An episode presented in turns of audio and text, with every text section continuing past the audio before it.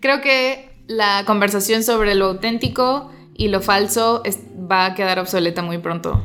O sea, muchas personas de la generación Z simplemente no se preguntan eso, no o se mueven de una manera súper fluida entre estas dos cosas, entre el ser honestos y, y entre el performing. Este episodio es patrocinado por Captu. Vende tus fotos, gana más que likes. Hola, yo soy Sari Romero, escritora de Cameo 22.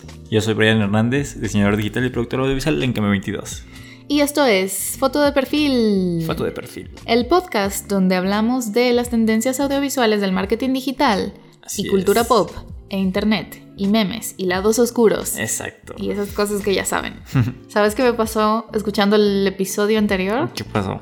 como que me estresé, como que mi propia voz me estresó. No manches.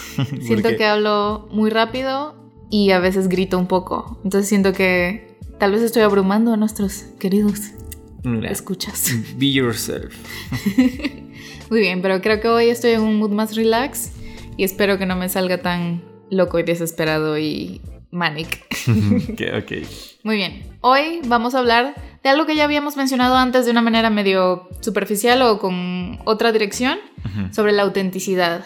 Por ejemplo, en un episodio anterior hablamos de la autenticidad artificial en medios de comunicación tipo YouTube, que salían estos nuevos videos donde el asunto no era que todo saliera perfecto y los presentadores hablando así todo, oh, hola, ¿cómo estás? No sé qué, sino más bien súper casual, incluso incluir errores y resaltar los errores y todo eso. Pero eso en cuanto a medios y ahorita lo vamos a hablar en cuanto a nuestra vida diaria y todos los días donde estamos en Instagram haciendo esa performance de nosotros mismos. Y las redes sociales. esas redes sociales y todo eso. Entonces resume muy rápido de que vamos a hablar esa, esa conflicto entre autenticidad versus performance. Eh, como este actuar para, para las redes sociales. Luego en la segunda parte sobre cómo pensar como actor estamos básicamente haciendo performance todo el tiempo y ya puede ser en redes sociales o en la vida real, pero tal vez nos pueda ayudar a aceptar este hecho de la actualidad que es como pensar como actor y pensar como un performer de alguna manera. Siguiente parte, a indagar un poco más en nuestra identidad y cómo afecta nuestra identidad todo este performance en redes sociales, porque hay gente que es en la vida real de una manera y en sus redes sociales completamente diferente. Tal vez en la vida real es súper tímido y en redes sociales es como súper wild. este, ¿Y qué efecto puede tener en nosotros el tener esa división o fractura extraña en nuestra identidad? Okay. ¿Qué opinas? ¿Crees que va a estar interesante? Sí, hay, hay, muchas cosas sobre las cuales eh, podemos debatir aquí. Hay mucho jugo de dónde sacar. Mucho jugo. Muy bien. Esta es nuestra introducción. Ahora, siguiente parte. ¿Listos? Rápido, de una vez, al grano. En corto. en corto. Muy bien, let's go.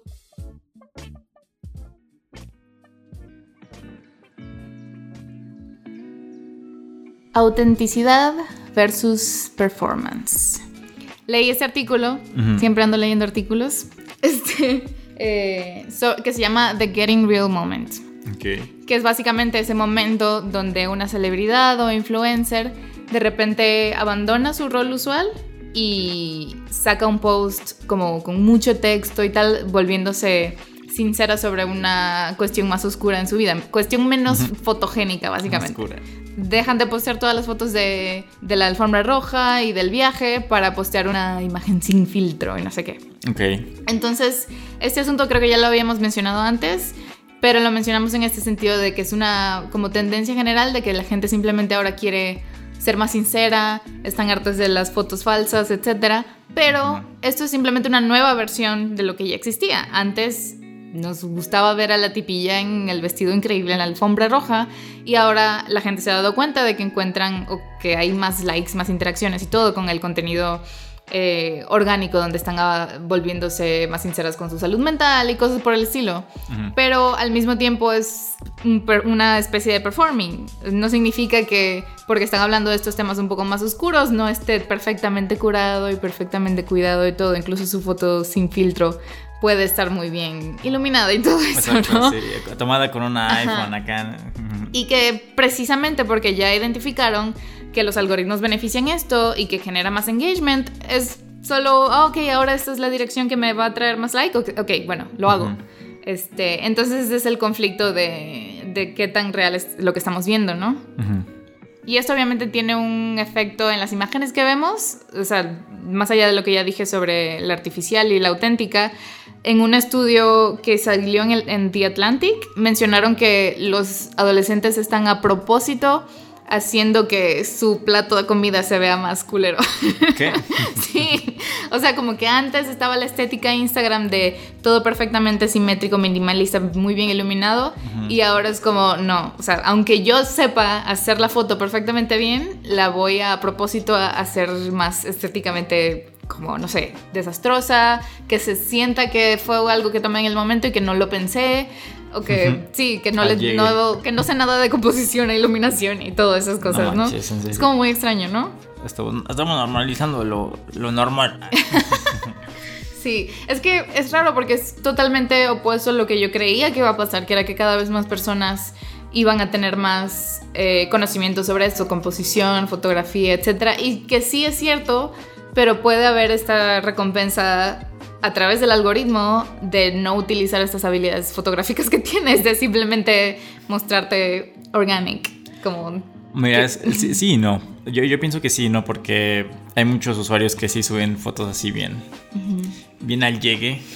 y al final de cuentas creo que es más como la persona famosa o influencer que hace o que trata de hacer ese tipo de fotografías. Esas son las que tal vez el algoritmo muestra, potencializa, no sé, porque te digo, o sea, millones de gentes suben fotos todas al llegue y esas no son como las que te aparecen en el, en el Explora o cosas así, ¿no?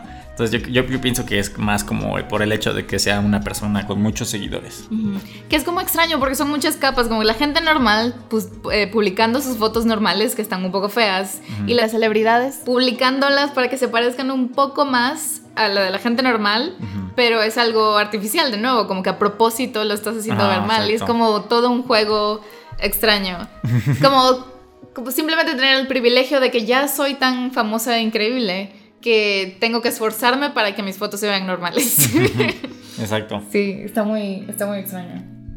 En conclusión de esta parte, creo que la conversación sobre lo auténtico y lo falso va a quedar obsoleta muy pronto. O sea, creo que eso es algo que estamos discutiendo nosotros, tal vez como milenia parte alta o algo así.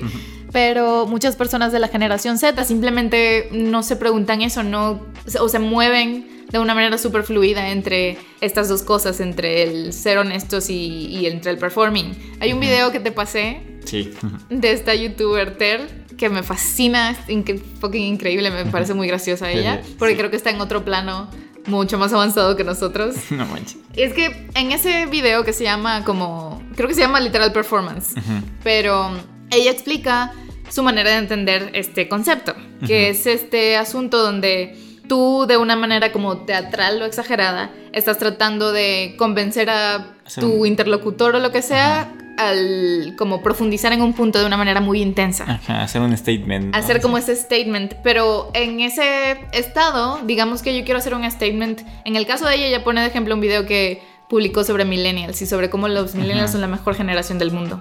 Entonces en ese video ella muy intensamente defiende absolutamente todo lo que hacen los millennials, defiende todo lo que hacen internet, defiende los emojis como una forma de arte increíble, etc. Entonces, ella lo usa como ejemplo porque ahí en ese estado ella no se está preocupando por, por ser como compleja o mostrar absolutamente todos los puntos de vista posibles o las alternativas o posibles opiniones contrarias, etc. No, porque eso sería como una fucking tesis, sería como, ok, bueno, sí, esto me parece bien, pero también está esto como que te vas a aburrir. Eh, entonces ella eh, señala eso como una buena manera de hacer performance. Y esto es algo que mm, no fue algo que ella descubrió, simplemente es algo que hacen muchos actores, muchos escritores que ponen a través de un personaje un punto de vista que tienen, pero lo intensifican y lo exageran para que sea más entendible para ti como lector o como audiencia. Muy más este, creíble, ¿no? Ajá. Entonces también, eh, si viste cómo divide la realidad de cierta manera, ¿no? Como el plano de la realidad, donde están los hechos, donde está la gente que está construyendo ciudades y este, cuestiones más técnicas para existir en esta civilización, y la gente un poquito más artística que existe en el plano de la fantasía, donde están todas estas narrativas y posibilidades de, innovación e imaginación. Ella los divide de esa manera para que digamos que ahorita cada rato sale un debate, una controversia sobre algo que hizo tal artista que se puso bien loco, etc. Eh, ella lo menciona como que ahí lo estamos tratando de bajar al plano de la realidad cuando él está en ese modo de performativo, ¿no? Ajá, claro, claro. Y esto está totalmente cómodo para ella. Ella se siente súper bien en ese intercambio. Y creo que todos los humanos nos sentimos bien en cierto punto, pero sobre todo ahorita hablando de los filtros, de las selfies, de no sé qué, del performing en redes sociales, que no eres tú, que si eres tú, estamos tratando de estancarlo mucho en ese plano de la realidad. Ajá, bueno, sí, como dijo también ella en el video de que puedes ir libremente de uno a otro. Entonces yo veo más esta cuestión de la de la autenticidad y de las fotos bonitas y las fotos falsas como eso, ¿no? O sea, tal vez las fotos este, falsas estén como en un plano de fantasía y las fotos reales que ya te, te, sientes como identificado están en el plano de la realidad. Algo así, yo lo, yo lo interpreto más o menos de esa manera. Pero sí, ese, ese video está, está muy bueno, se lo recomiendo. sí, lo vamos a poner en la descripción. Pero sí me encanta porque siento que es la prueba perfecta de que esta generación y las que vienen más adelante simplemente vamos a, fluir mucho más cómodamente en eso. Y en las próximas partes vamos a dar ejemplos más específicos de cuál, cuáles pueden ser las maneras de simplemente abrazar esta artificialidad, más autenticidad performativa, etcétera, etcétera, ¿no? Ok. ¿Estás listo? Así es, así es. Let's go.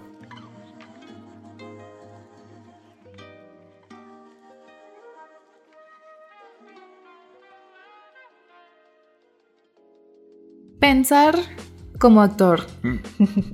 A ver, primero quiero hablar de este artículo de TED que leí hace poco sobre retórica. Ok. Me gustó mucho porque menciona que la retórica, por si no saben, son como estas eh, herramientas o claves que tú puedes usar para comunicarte de una manera más efectiva, persuasiva, convincente, etcétera, ¿no? Y menciona que la retórica tiene como sus orígenes en la antigua Grecia, donde este, se planteaba como algo fundamental para poder participar en la sociedad. Aquí sí, en este artículo citan a alguien diciendo que cómo nuestro sistema político, judicial, financiero, etcétera, podría ser justo si absolutamente todas las personas no tienen la misma capacidad para expresarse a sí mismos y sí, como ser muy claros con lo que quieren y con lo que necesitan, ¿no? Entonces, Ahora, en el artículo mencionan que una clase de retórica básicamente no la enseñan en ningún lado. Hasta el siglo XIX era algo parte básica de la educación en Europa y Estados Unidos, pero dejó de ser así. Y ahora solo una élite, un grupo muy pequeño de gente que está en política y todo eso, utilizan y han sido entrenados en este, en este asunto y eso como que amplifica mucho más el poder que ya tienen y nos deja a, todos los demás como que, ah, bueno, no sé, no sé qué siento. ¿Qué, está diciendo? ¿Qué está diciendo? Entonces esto lo relaciono con otro artículo de TED sobre esto de pensar como actor. Aquí mencionan que pensar como actor no debería verse como algo manipulador o falso, simplemente son herramientas que tú tienes para de ser convincente en una entrevista de trabajo, eh, poder eh, expresar cuáles son tus habilidades de una manera clara, etc. Y ahora, a pesar de que la retórica y todo eso se, se enfoca mucho en, en, la parte de hablar frente a un público, tal vez en, un escenario, lo que sea, ahorita con esto que hablamos de social media, además de hablarle a un, público que tal vez estás en tus historias de Instagram, tú en tu cuarto, sí, hola amigos, ¿cómo estás? Sí.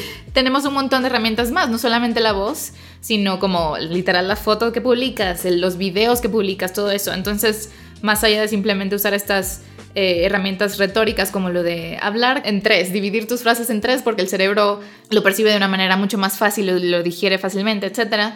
Eh, tenemos todos estos asuntos de fotografía, iluminación, composición, etc. Aunque sí. mencionamos esta como autenticidad falsa en las imágenes, tú como persona que no eres influencer necesitas usar todas las herramientas posibles para tener como una buena presencia en línea, etc.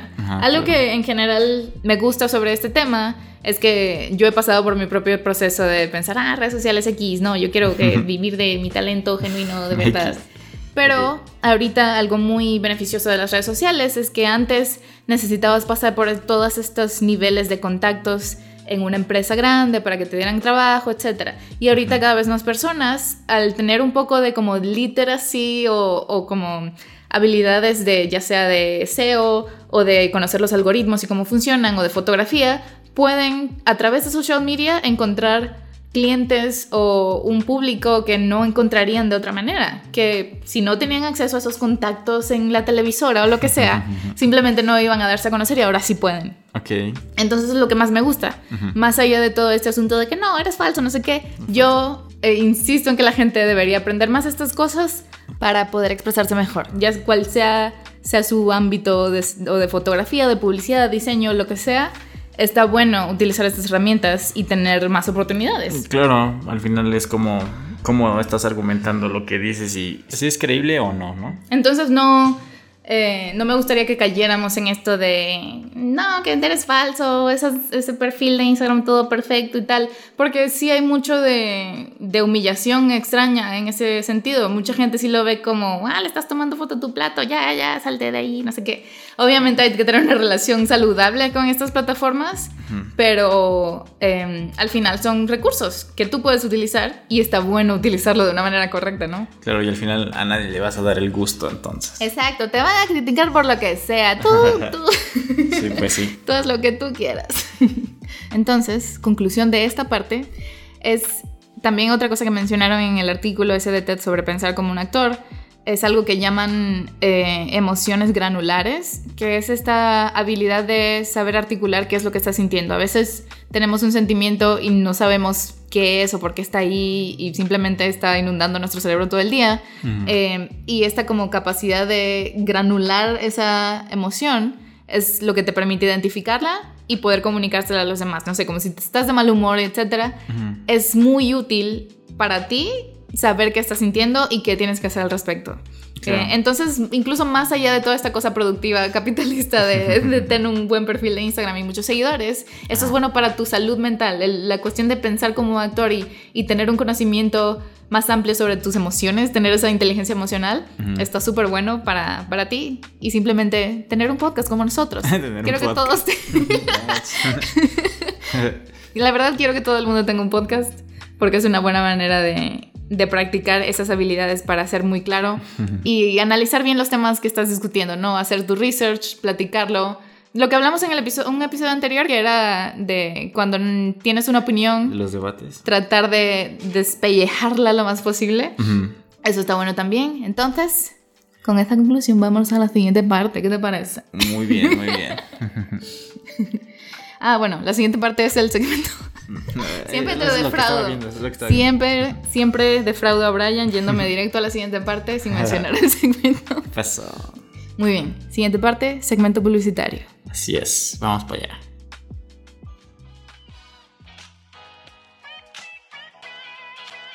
Ahora, segmento publicitario.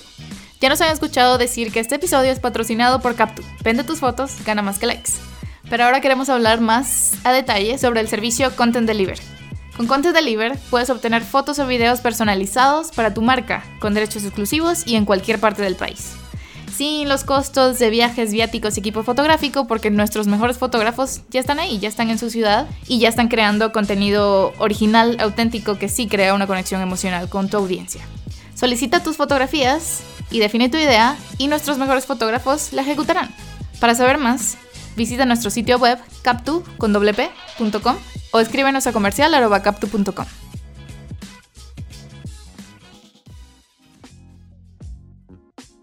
Identidad en redes sociales y fuera de ellas. Muy bien, leí este artículo. Siempre estoy leyendo artículos. Ya creo que mejor no lo anuncio. Pero bueno, este artículo donde hablan de cómo las redes sociales pueden afectar nuestra memoria. Memoria. En el sentido de que antes, o bueno, nosotros que tenemos ahorita como, no sé, nuestros 27 añitos, 30 añitos. Ok, ustedes. este, tenemos recuerdos de la infancia un poquito guiados por esos álbumes fotográficos muy mm, como grandes de, de, tu familia, etcétera, pero por más grandes que sean, tienen un número limitado de fotos. Sin embargo, ahorita estas generaciones están creciendo con una cantidad abrumadora de fotos y videos que sus papás están tomando ahí todos los días. Sí, claro. Entonces están registrando con una exactitud muy grande esta infancia. Bueno, es relativamente exacto porque están poniendo como que el momento cute y tal, no necesariamente están poniendo cuando estás llorando y así.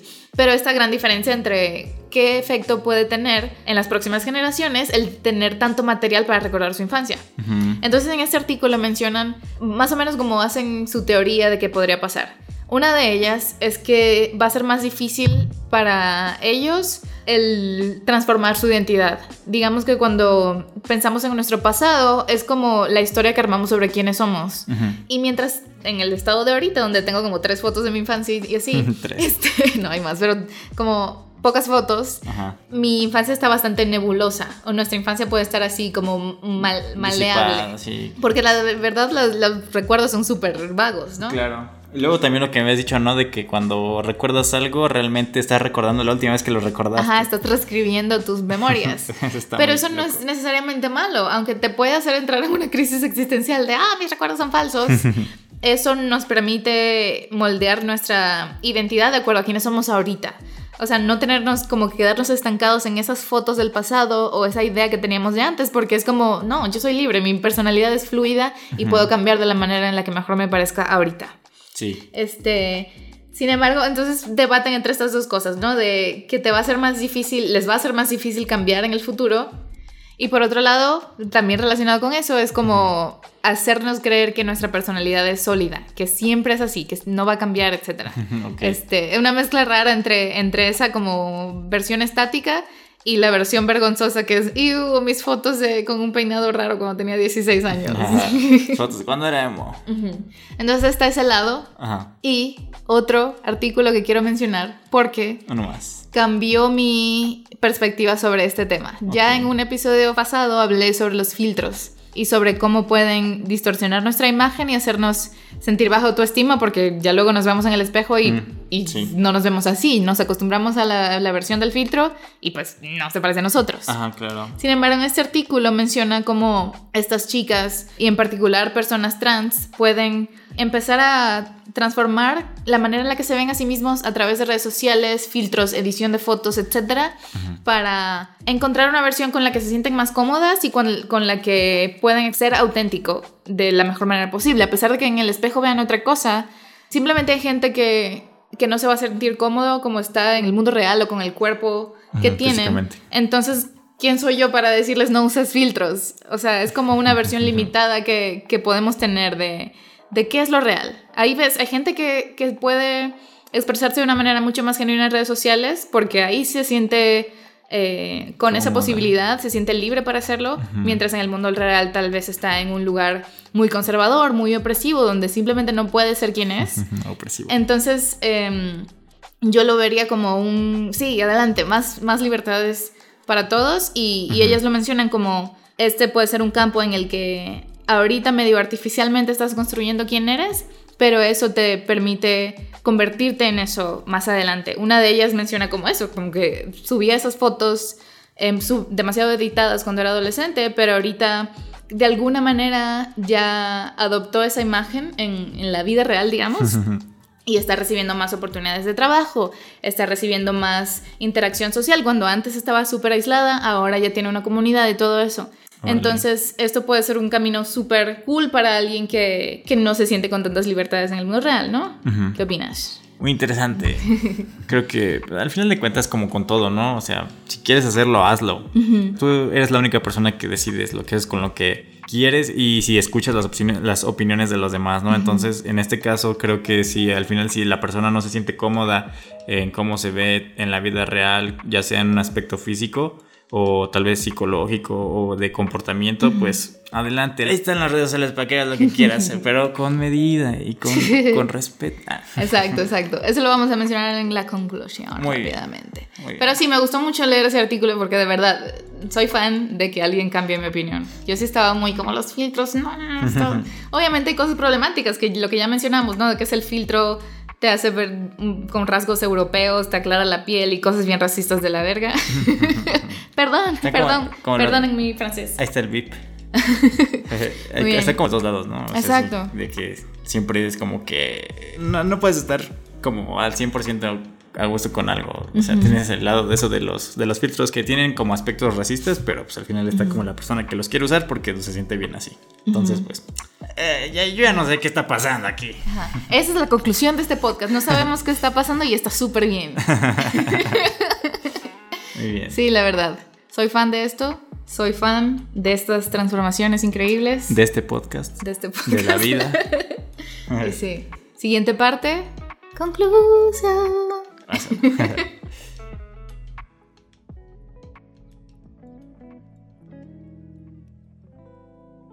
La hora de la conclusión. conclusión. Muy bien, ¿ya estamos grabando? Ya. Ya estamos al aire. Va. Dos puntos para concluir simétricamente este episodio. Ok, ok. Después de nuestro break para ir a comer. Muy bien, vi una entrevista, leí una conversación entre Tavi Gevinson que es esta tipilla que se volvió famosa como a los 11 años por tener un blog de moda. Y pues se volvió famosa en internet, era como que mucho Instagram, etc. Y ella sacó un ensayo sobre como el proceso de las etapas de Instagram por las que pasó tanto ella como la plataforma. Habla de esto, de primero fotos de, de, moda, high fashion en New York y luego las más organic, relatable, etc. ¿no? Pero bueno, esta cosa ensayo lo vamos a poner ahí por si lo quieren leer. ahí, ahí, lo ponemos. ahí hablan de sus cositas, de que ella como que siempre intentó ser muy honesta, pero al mismo tiempo era claramente una influencer. Una vez le pagaron por vivir un año en un DEPA y tomarse fotos y publicar mensualmente sus fotos increíbles en ese DEPA, no sé, nada. X, está bueno si les interesa la historia de ella. Pero leí la conversación entre ella y Natasha Stagg, una autora que también está muy enfocada en estos asuntos de social media y millennial culture, etc. okay. Y quiero concluir con una parte que me gustó mucho que ellas mencionan, es que, eh, por ejemplo, en los 80, eh, 70 estaban estos rockstars o artistas que fueron conocidos, no sé, tipo Bowie, conocidos por cambiar drásticamente de estética e identidad cada cierto tiempo. Con cada álbum o incluso en un mismo álbum cambiaban muy drásticamente este look.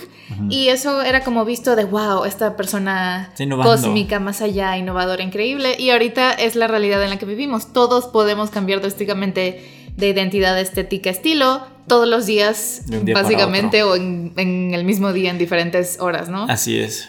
Entonces está padre, de hecho, no verlo eso como la era de la falsedad, sino como una era muy chida donde podemos tener mucha libertad para experimentar con estas cosas. la era fluida. Fluida. de gender fluid y todas esas cosas. Que sí, la verdad, o sea, eh, mucho de lo que me, me interesa de este tema es este asunto de ser menos rígidos con las estructuras eh, de pensamiento que tenemos, ¿no? Con qué es lo que debe ser una mujer o un hombre que siempre hace esto y se viste de rosado y no, o no se viste de rosado o nunca no se pone estos chorcitos así o lo que sea. Entonces simplemente desechar esas estructuras viejas y empezar a sentirnos más cómodos tanto con nuestras maneras de expresarnos y con las de otros que tal vez no, no me agrada ese pedo, pero, pero lo acepto y lo respeto y está cool y aprecio que exista la posibilidad, porque eso, mientras tú seas libre, me recuerda a mí, oh, yo también puedo hacer lo que me da la gana. exactly. Está, está bastante chido. Y como último, en la parte esta de que definitivamente puede tener un efecto negativo en tu salud mental estar constantemente metiéndote en Instagram, no en ese modo de autoexpresión y creatividad, sino en el modo de necesito likes, necesito la aprobación de la gente. Sí, claro. Entonces, eh, solamente mencionar algo que en la TED Talk de este dude Joseph Gordon-Levitt, el dude de 500, 500 días con ella. este, con Summer, ¿no? Ajá, con Summer. Eh, en su plática estuvo muy chida, también lo vamos a poner ahí en la descripción. Sí. Pero él menciona este asunto de que es mucho mejor y mucho más saludable entrar a Instagram y en lugar de buscar likes o de compararte con qué tantos seguidores tiene esa persona en comparación a mí, etcétera, es mejor entrar y ver a la gente no como competencia, sino como potenciales colaboradores. Gente que también tiene intereses similares a los tuyos y que puede haber un proyecto cool ahí y que puedes contactarlos y mostrar tu admiración y colaborar y todo esto, ¿no? Como simplemente cambiar el switch en esa manera de entrar a la plataforma. Así es. Y creo que todos deberíamos hacer eso. Más sano. Yo me incluyo, luego borro las selfies cuando tienen tres ah. likes. y sí, ¿qué opinas? Como conclusión, tú sé tú mismo. Tienes, eh, como hemos dicho ya en episodios anteriores, tú debes de ver qué es lo que te gusta, en qué estás de acuerdo, en qué no estás de acuerdo, fijar, eh, tú analizarlo también y pues haz lo que tú quieras, pero con respeto, sin perder los valores. Exacto, exacto. Y eso, como en la versión, creo que me da risa la frase sé tú mismo, porque es como, sí, sé tú mismo y recuerda que ese tú mismo es fluido y moldeable y puede ser lo que les dé la gana. Como que a mí hoy me encanta el queso parmesano y, mañana me das. también volviendo al, a lo del video de, Ter, que o sea, puedes ir de un lado a otro en los planos estos de la fantasía y la realidad. O sea, eso no, no, hay límites. Los límites están en tu cabeza. sí, la verdad. Soy fan. Me gusta esta generación. Debemos dejar de ser tantos señores que le gritan a la nube. Creo que este podcast debería llamarse Señores que empiezan gritándole a la nube y luego se dan cuenta de que no, de que la nube es tu amiga. Muy bien. Creo que eso es todo. Me gustó. Estuvo bien, light, tranquilo. Así es. No hay mucha oscuridad ni conflicto en este episodio. Es más reflexión. Así es, esperamos que les haya gustado este episodio de Foto de Perfil. Ya saben que pueden seguirnos en nuestras redes sociales, Facebook, Instagram, Twitter como Cameo 22 con letras, es decir, Cameo 22 escrito. Así es. Y este podcast lo pueden encontrar en Spotify, SoundCloud, Apple Podcasts. Apple Podcasts. Y entren a cameo22.com a leer esos artículos con tips de fotografía, tips de marketing, social media, todas esas cosas para que puedan ser ustedes mismos con todas esas herramientas. Así es, contenido de valor, señores, señoritas, señorites. Muy bien. Yo soy Sari Romero, escritora de Cameo 22. Yo soy Brian Hernández, diseñador digital y productor audiovisual en Cambio 22. Y eso fue todo. Nos, oímos. luego. Este episodio fue patrocinado por Captu. Vende más con una mejor imagen.